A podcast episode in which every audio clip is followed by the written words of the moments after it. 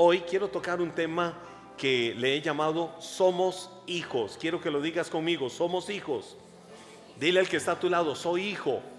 Ahora le puedes complementar eso diciendo, soy hijo de Dios. Somos hijos de Dios. Y hoy toco un punto de, de este tema, somos hijos, y es el de nuestra posición. Yo quiero eh, hablar durante estos minutos de de un aspecto fundamental, nuestra posición. ¿Cuál es mi posición? Si yo soy hijo de Dios, ¿cuál es la posición que tengo como hijo de Dios? Hay verdades que siempre tenemos que tener claras. Por ejemplo, yo tengo a mis cortos 53 años de edad. Qué joven que estoy.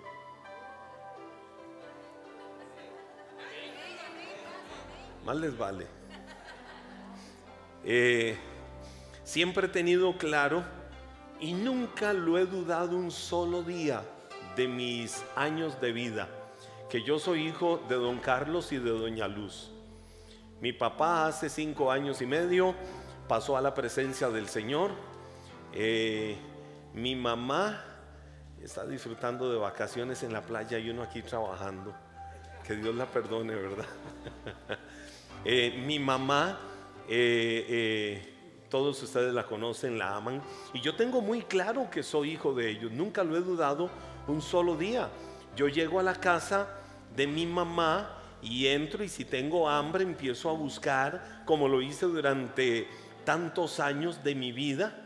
Eh, siempre estuve en la casa de mis padres eh, hasta el momento en que ya dejé la soltería, pero, pero sigue siendo como mi casa. Es la casa de mis papás, es la casa donde yo me crié, ellos son mis papás, nunca lo he dudado. Que hemos cometido errores en la vida, los hemos cometido.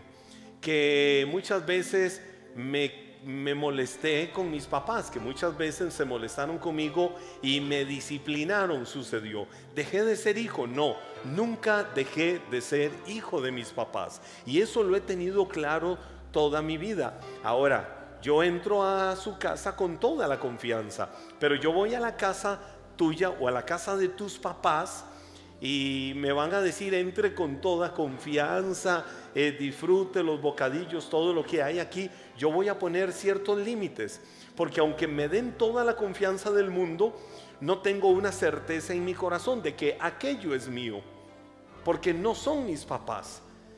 Entonces no tengo esa certeza. Puedo disfrutar manjares, puedo disfrutar cosas, eh, puedo pasar momentos hermosos, pero no es algo que sea propiedad mía, entonces no me da la certeza de tener total apertura en ese lugar porque no es la casa de mis papás. Qué rico ser hijos. Yo veo el caso de mis hijos, eh, cómo disfrutan de lo mío.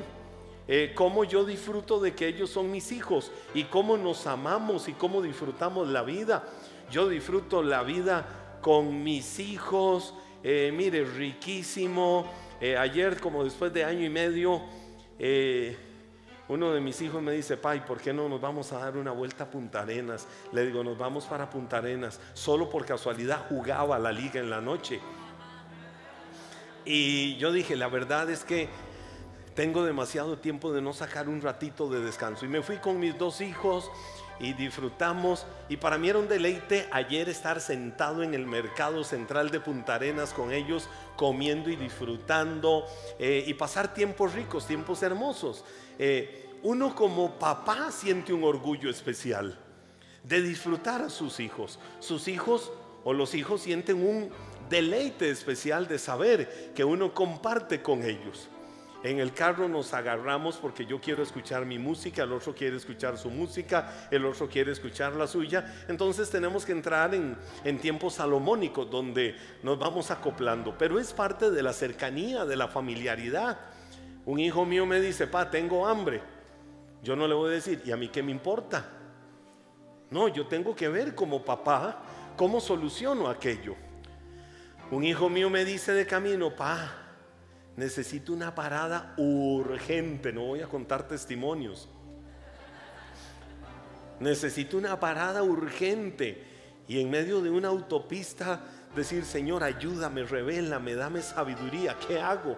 Este, y yo no le voy a decir, a mí qué me importa, haga cualquier cosa acá en el carro. No, son mis hijos. Y yo tengo que ver cómo soluciono aquello. La Biblia habla de que cuál papá, si su hijo tiene necesidad de hambre, le va a dar una serpiente y le va a decir, tome, cómasela. O cuál papá, si su hijo tiene hambre, le va a decir, aquí está una piedra, cómasela. Va a suplir las necesidades del hijo, ¿verdad? Porque hay un ligamen, hay una afectividad, hay un ADN que nos une, que somos parte los unos de los otros. Los que somos papás entendemos que si tenemos que dar la vida por nuestros hijos, damos la vida por nuestros hijos. Porque son el mayor tesoro, son la herencia más hermosa, bella e importante que Dios nos ha dado. Entonces, si yo tengo clara esa posición con mis padres terrenales, ¿cuánto más no la vamos a tener con Dios? La Biblia dice en Primera de Juan, capítulo 3, y quiero leerte eh, ahí los primeros dos versículos, y sobre eso eh, dejo fundamentado lo que estoy compartiendo en esta noche. Dice la Biblia, fíjense, di conmigo, fíjense, qué gran amor nos ha dado el Padre que se nos llamó hijos de Dios y lo somos. El mundo no nos conoce precisamente porque no lo conoció a Él. Queridos hermanos, ahora somos hijos de Dios, pero todavía no se ha manifestado lo que habremos ser. Y vamos a seguir leyendo porque dice la Biblia, sabemos sin embargo, que cuando Cristo venga, seremos semejantes a Él, porque le veremos tal y como Él es. Ahora, esto que acabamos de leer es la, una expresión de Juan en su primera carta. Juan escribió el Evangelio de Juan y tres cartas, primera, segunda y tercera de Juan. Y Juan deja fundamentado en esta primera carta esta verdad poderosa. A esto que acabamos de leer y todo el contexto posterior del capítulo 3 del Evangelio de Juan es lo que podemos llamarle la más irrefutable prueba teológica que afirma claramente que si Jesús es el Señor y abrimos el corazón para rendirle nuestra vida, punto, no hay otra forma de expresarlo. Somos hijos de Dios y si somos hijos de Dios tenemos la seguridad de la vida eterna. No tenemos la seguridad de la vida eterna porque hayamos hecho méritos, ya lo voy a ver un poquito más adelante, porque hayamos hecho esfuerzos, porque el amor de Dios no se compra con el esfuerzo que nosotros hagamos. El amor de Dios no se compra con las buenas obras que nosotros hagamos. El amor de Dios no se compra con los sacrificios que nosotros hagamos. Eso lo tenemos claro. Las buenas obras, los esfuerzos y todo un montón de virtudes y principios de vida tienen que mostrar que cada uno de nosotros o son la evidencia de que somos hijos de Dios, pero para dar testimonio a las demás personas, para dar testimonio de lo que Dios ha hecho en nuestras vidas. Pero te voy a decir algo, si has puesto toda tu confianza en Cristo, entonces fuiste recibido como parte de la familia de Dios. Si le rendiste algún día de tu vida, todo tu ser a Cristo, hoy eres contado bíblicamente fundamentado en las verdades infalibles de Dios, eres contado como de la familia de Dios. Y para Dios esto es suficiente. Pero te voy a decir algo. Ah, debido a que en la vida, en el ser humano hay tanto conflicto de los que muchas veces incluso nosotros los creyentes, los hijos de Dios, no estamos exentos, hay otras pruebas que nos hacen ver que debemos de tener certeza de que somos hijos de Dios. Bueno, yo no sé aquí cuántos tienen la certeza de que son hijos de Dios y pueden abrir sus labios y pueden levantar sus manos o pueden expresarlo como quiera para decir, yo tengo la certeza de que soy hijo de Dios de que fui lavado, de que fui comprado por la sangre preciosa que Cristo derramó en la cruz del Calvario. Hay muchas otras pruebas y yo creo que cuando vemos esto podemos entender aún más la verdad. Quiero ir por pinceladitas, quiero compartirte eh, eh, eh, algunos aspectos importantes de lo que acabamos de leer. Di conmigo, fíjense. fíjense es como decir observa, es como decir miren, cada uno de ustedes, de acuerdo a cada una de las traducciones que encontramos de la Biblia, yo lo estoy extrayendo de la nueva traducción viviente que lo traduce fíjense. Y es la primera porción del versículo 1 de Primera de Juan capítulo 3 y que acabamos de leer. Esta expresión, fíjense, cuando la Biblia lo dice desde la raíz, desde el griego koiné, tiene una riqueza y tiene algo tan profundo que nosotros tenemos que internalizarlo en el corazón. La expresión fíjense tiene el sentido de maravillarse. Yo no sé cuántas veces abres tus ojos, viste algo y te maravillaste. Y dijiste, wow, ¿qué es esa belleza? ¿Qué es eso tan lindo? ¿Qué es eso tan hermoso? ¿Qué es esa maravilla que están viendo mis ojos? Cuando la Biblia dice, fíjense, el concepto es maravillarse. Es que cada uno de nosotros eh, llevemos aquello a lo más profundo del corazón.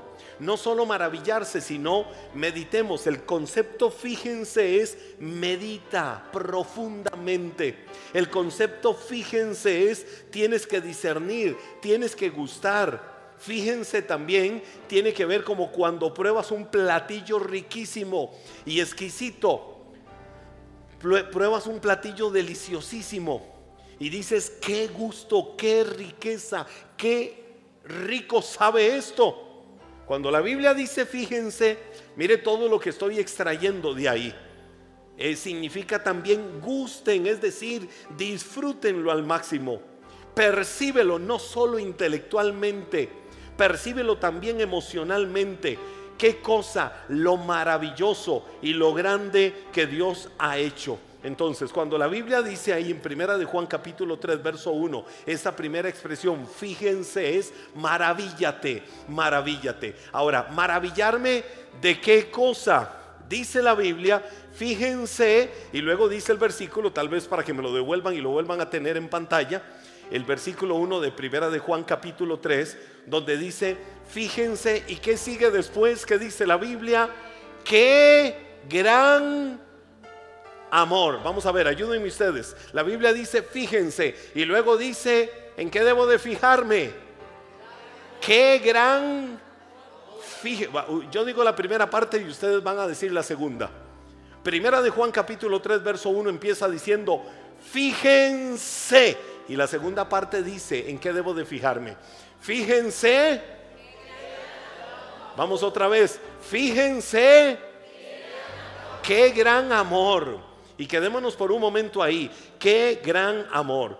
Y cuando la Biblia dice qué gran amor, de lo que está hablando es de la calidad del producto que se nos ofreció. Fíjense, es decir, maravíllate. ¿De qué cosa? La calidad del amor. ¿De cuál amor? Ya lo vamos a ver.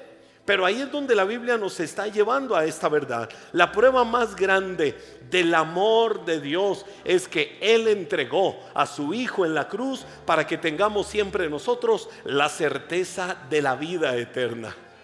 Mira qué maravilloso eso. Tenemos que fijarnos, es decir, maravillarnos de qué cosa, de la calidad, del amor de Dios ¿Cómo me fijo en eso? La maravillosa obra de Cristo derramando su sangre gota a gota en la cruz del Calvario. Ahí te estaba viendo, ahí te estaba amando, ahí estaba preparando el camino para que un día cuando vinieras a este mundo pudieras abrir tu corazón, rendir tu voluntad a Él y poder tener la certeza de decir, tengo vida eterna. Si vivo, vivo para Él. Si muero, muero para Él viva o muera, mi vida le pertenece a Él. Qué maravilloso tener esa certeza en el corazón. Y, quiero fundamentar ahora esto con otra verdad linda. Juan 3:16, el versículo más conocido de la Biblia. Juan 3:16 que dice, porque de tal manera amó Dios al mundo, que ha dado a su Hijo unigénito para que todo aquel que en él cree no se pierda, sino que tenga vida eterna. ¿Qué dice la Biblia? Porque de tal manera amó Dios al mundo que ha dado a su Hijo unigénito para que todo aquel que en él cree no se pierda, mas tenga vida eterna. Te voy a desmenuzar rápidamente Juan 3:16 en cinco partes, cinco porciones. Hagámoslo un rompecabezas Juan 3:16. Y esas cinco porciones de Juan 3:16 van a destacar la certeza de que yo sea hijo de Dios. Primero dice la Biblia en el versículo, vamos a tenerlo en pantalla para que ustedes lo vean y lo vayamos desmenuzando, porque de tal manera, es decir, de tal dimensión, ¿qué fue lo que sucedió? amó Dios al mundo. ¿De qué me está hablando la Biblia ahí? Del amor más grande. ¿Hay un amor más grande en esta vida que el amor de Dios? No, no existe algo más grande en esta vida que el amor de Dios. Porque de tal manera amó Dios al mundo. Dilo conmigo, no hay un amor más grande que el amor de Dios por mí. Dilo, no hay un amor más grande que el amor de Dios por mí. Número dos, ¿qué dice la Biblia? Que dio a su Hijo unigénito, el sacrificio más grande que Dios entregara a su Hijo unigénito en la cruz del Calvario. ¿Cómo demostró Dios su amor? Mire, le voy a decir algo. Yo puedo decir te amo. Y puedo volver a decir te amo. Decirlo a veces no es difícil, pero demostrarlo es la parte que pone a prueba las palabras que hemos dicho con nuestro corazón, si las hemos dicho con el corazón. Cuando la Biblia dice, porque de tal manera, es decir, fue de tal magnitud la dimensión del amor de Dios, como yo lo creo, como yo lo sé. La Biblia dice que ha dado a su Hijo unigénito. Es decir, cuál era el sacrificio más grande, cuál era la muestra de amor más grande que Dios podíamos eh, revelarnos para confirmar lo que él decía que sí nos amaba, dar a su Hijo unigénito. ¿Cuál era la razón de Dios? ¿Cuál era la motivación de Dios para hacer eso? Número 3, tercera porción de Juan 3:16. ¿Cuál era la razón? Para que todo aquel que en él... No, no, no es lo mismo decir crea que decir cree. No es lo mismo. Si yo dijera Juan 3:16 de esta forma, porque de tal manera amó Dios al mundo que ha dado a su Hijo unigénito, para que todo aquel que en Él crea, cuando algún día, y ya ustedes lo arman con el resto, no va a calzar. Pero cuando la Biblia dice, porque de tal manera amó Dios al mundo que ha dado a su Hijo unigénito, para que todo aquel que en Él cree, no que crea por allá, sino que, sino que cree, es decir, una acción consumada. En, en griego es el verbo auristo, es decir, algo que ya se consumó, algo que ya se hizo. La palabra creer la palabra creer viene de la palabra griega pisteuo y esa palabra significa convencido plenamente. La persona que algún día quizás crea, hoy no está convencida, pero el que cree está convencido plenamente. Yo no sé si hay un convencido plenamente aquí en esta noche que pueda decir, Jesús es el Señor de mi vida. Habrá alguien que lo pueda decir con su aplauso, su grito, su lo que sea, Jesús es el Señor de mi vida. Ok, ¿Por qué lo hacemos? ¿Por qué lo hago? Porque tengo la certeza de eso. Porque tengo la seguridad de esa verdad. De que yo creo que Jesús es el Señor. Entonces la Biblia dice para que todo aquel que en Él cree. Eso es la fe más grande. ¿Por qué es la fe más grande? Porque la fe es el puente que une la relación de un pecador. ¿Quién es el pecador? Todos nosotros. No hay un solo justo ni aún uno que pueda decir, yo me gané el cielo.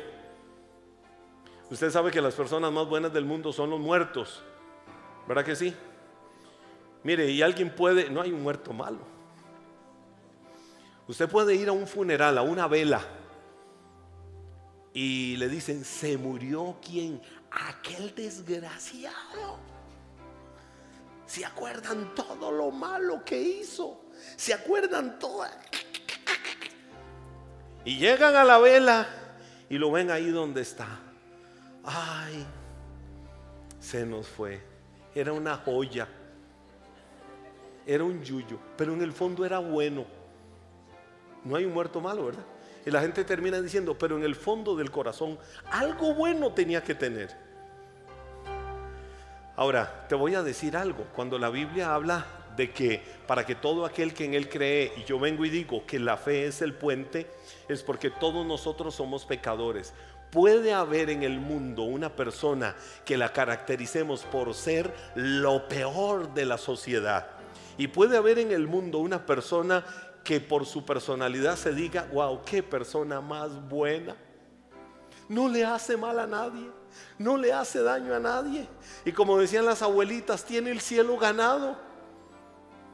Le voy a decir algo, tanto el peor delincuente de este mundo como la persona que se presente rayando casi en inmaculada, todos necesitamos rendir nuestra vida ante el hacedor de ella. Todos necesitamos humillarnos ante aquel que derramó su sangre preciosa en la cruz del Calvario, porque la Biblia dice, no hay un solo justo ni aún uno todos hemos pecado y todos estamos destituidos de la gloria de Dios. Punto. Pero viene la buena noticia. Cuando la Biblia dice todos fuimos destituidos de la gloria de Dios. ¿Por qué? Porque todos nacemos en Adán. Y arrastramos el ADN de Adán. Arrastramos la herencia pecaminosa. Pero la Biblia luego de que dice eso, no hay justo ni a uno, todos hemos pecado, todos fuimos destituidos de la gloria de Dios. La Biblia viene y dice, pero fuimos justificados. Fuimos justificados. Wow. ¿Dónde está la chequera? ¿Dónde está la billetera? ¿Dónde están las tarjetas de crédito? ¿Dónde están todas las cuentas bancarias? Fuimos justificados pagando todo el dinero de este mundo. Fuimos justificados dando toda la riqueza nuestra fuimos justificados. ¿Fue así? ¿Fue así? No, la Biblia dice fuimos justificados gratuitamente. ¿Qué tuvimos que pagar por nuestra justificación delante de Dios? Nada.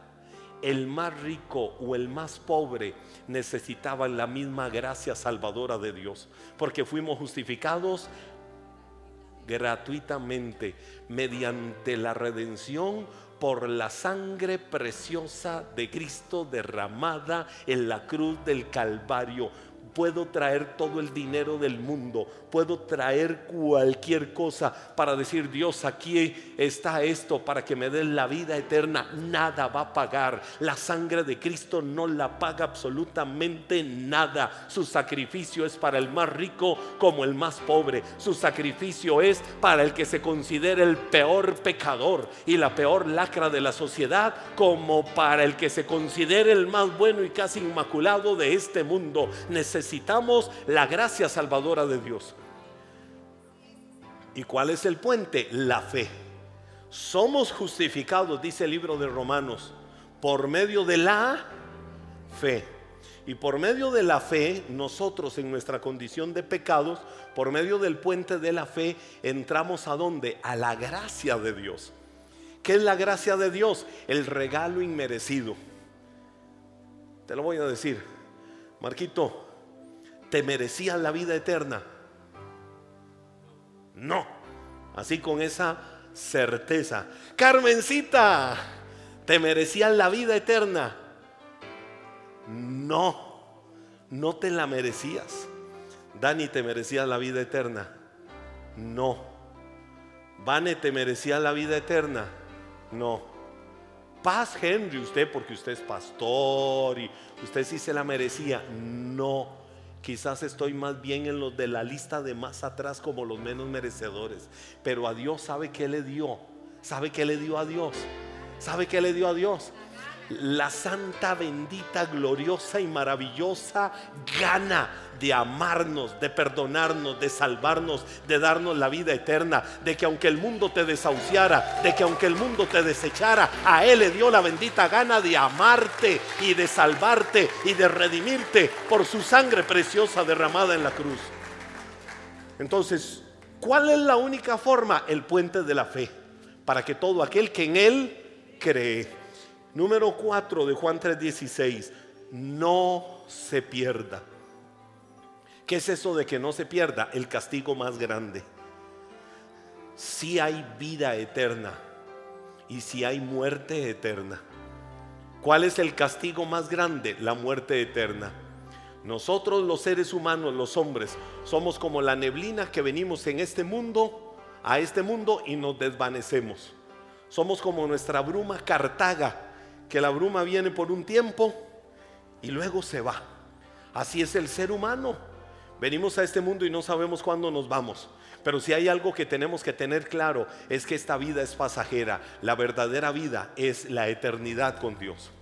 Pero también hay una muerte eterna. Y la Biblia lo deja muy marcado cuando dice para que no se pierda. Y número 5, más tenga vida eterna. ¿Sabes qué es la vida eterna? El regalo más grande. Y ese regalo solo Dios lo puede dar. Cuando yo veo cuánto Dios me ama, mire si lo, si lo ubico hoy en día, ¿a cuánto les gusta pegar fotos en los refrigeradores? No tenga pena de decirlo, ¿a cuánto les gusta? ¿O alguna vez pegó fotos en los refrigeradores? La verdad es que yo creo que si Dios tuviera un refrigerador, tendría ahí pegada la foto mía. Porque soy su orgullo, porque soy la preciosa niña de sus ojos, porque soy el amado de Él, porque fui a quien Él compró por su sangre, porque eres la preciosa niña de los ojos de Dios. Y si Él tuviera un refrigerador, seguramente ahí tuviera la foto tuya. Es más, si Dios tuviera una billetera o tuviera una cartera, ahí anduviera la foto tuya exhibiéndola y enseñándosela a todo mundo. Y cuando abre la billetera, la abre así para afuera, para que todo mundo vea esa foto. ¿Por qué? Porque somos su orgullo estoy tocando el tema, empecé a tocar hoy el tema, soy hijo o somos hijos. Quiero que lo digas conmigo para que lo recuerdes otra vez. Soy hijo. Dile al que está a tu lado, somos hijos. Eso tenemos que llevarlo a un nivel de convicción fuerte en nuestro corazón cada día. Si soy hijo de Dios, entonces soy el amado de Dios. Mire, cuando yo veo la primavera, ¿qué nos trae la primavera? Yo sé que en Costa Rica no se marcan fuerte las cuatro estaciones, pero sí hay temporadas del año donde vemos otoño, donde vemos primavera y vemos nuestra temporada de lluvia, nuestra temporada seca. Pero cuando yo veo la primavera, la primavera siempre trae flores. Cuando yo veo la primavera y veo las flores como empiezan a salir, digo, wow, ese es Dios mandándonos flores a nosotros. Para mí si hay algo lindo es regalar flores es algo especial, es algo lindo. Cuando yo veo la primavera, veo a Dios regalándome flores. Cuando mires la primavera, mira a Dios en los campos regalándote todo un jardín de flores para recordarte cuánto Él te ama. Cuando ves cada amanecer, cada día, cuando abras tus ojos cada mañana, tienes que decir, Señor, gracias por el milagro de la vida. El amanecer de cada mañana me recuerda cuánto tú me amas y cuánto has cuidado de mi vida y cuánto me sigues cuidando. ¿Sabes qué nos manda Dios cada vez que quieres hablar con Él? ¿Sabes qué hace Dios? Él te escucha.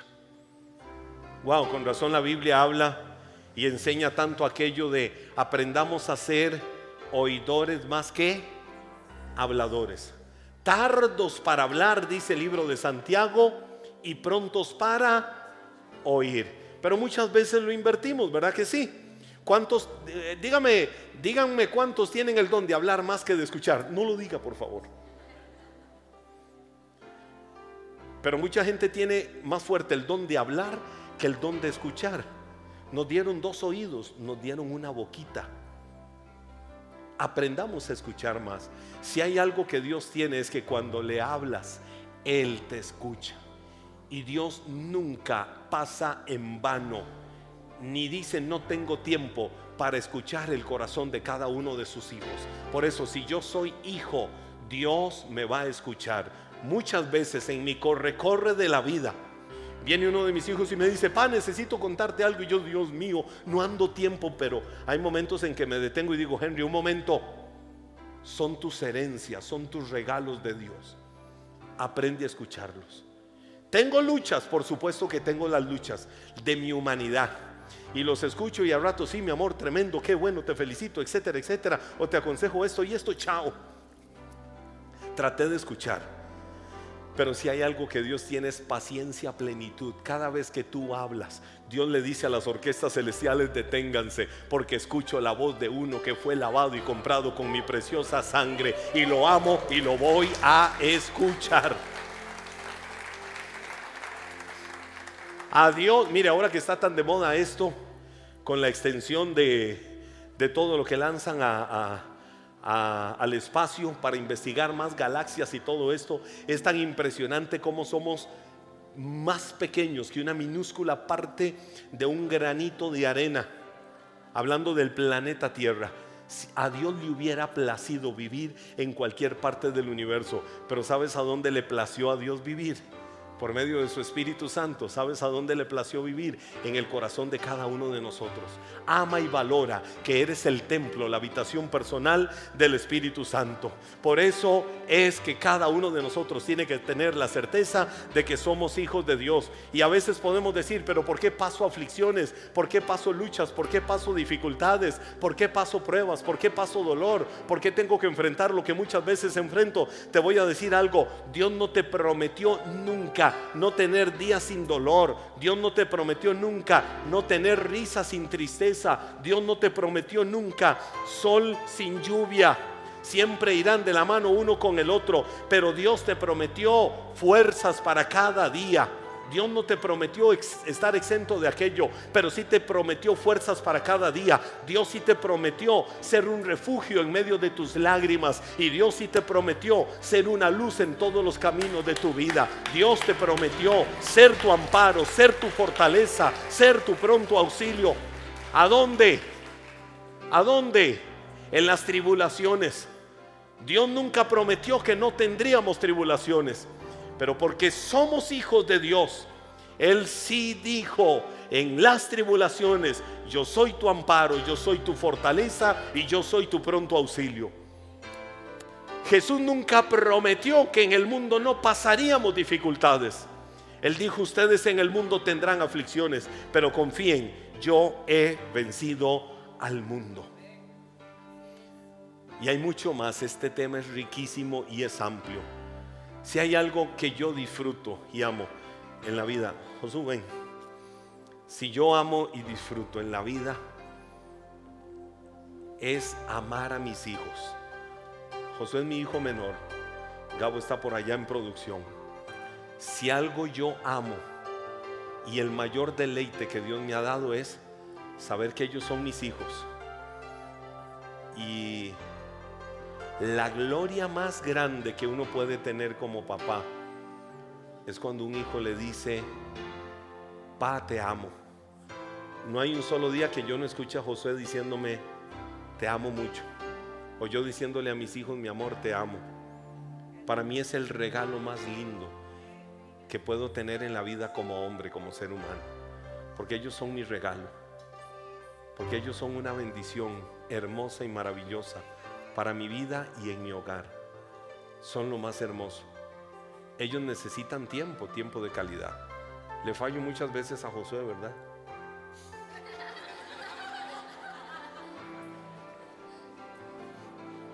Muchas veces yo tengo la voz muy suavecita. Soy pacífico, pero como tengo la voz suavecita, a veces estoy hablando dulce y parece que estoy regañando. Pero son mis hijos, ellos me conocen. Y yo los amo y ellos me aman. Porque son un regalo para mi vida. Ponte de pie. No te sientas huérfano. Si con todos nuestros errores, esos somos los padres terrenales. Imagínate cómo es Dios en su perfección. Él te ama. Él no te ha desechado. Él no te ha desahuciado. Él no te ha abandonado. Un papá nunca abandona a sus hijos. Un papá nunca deja a sus hijos. Dios nunca te desamparará.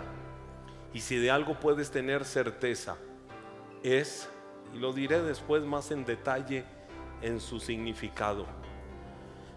Pero la Biblia dice en primera de Juan 1:12, Jesús a lo suyo vino y los suyos no le recibieron. Pero a todos los que le recibieron les dio la potestad de ser llamados hijos de Dios.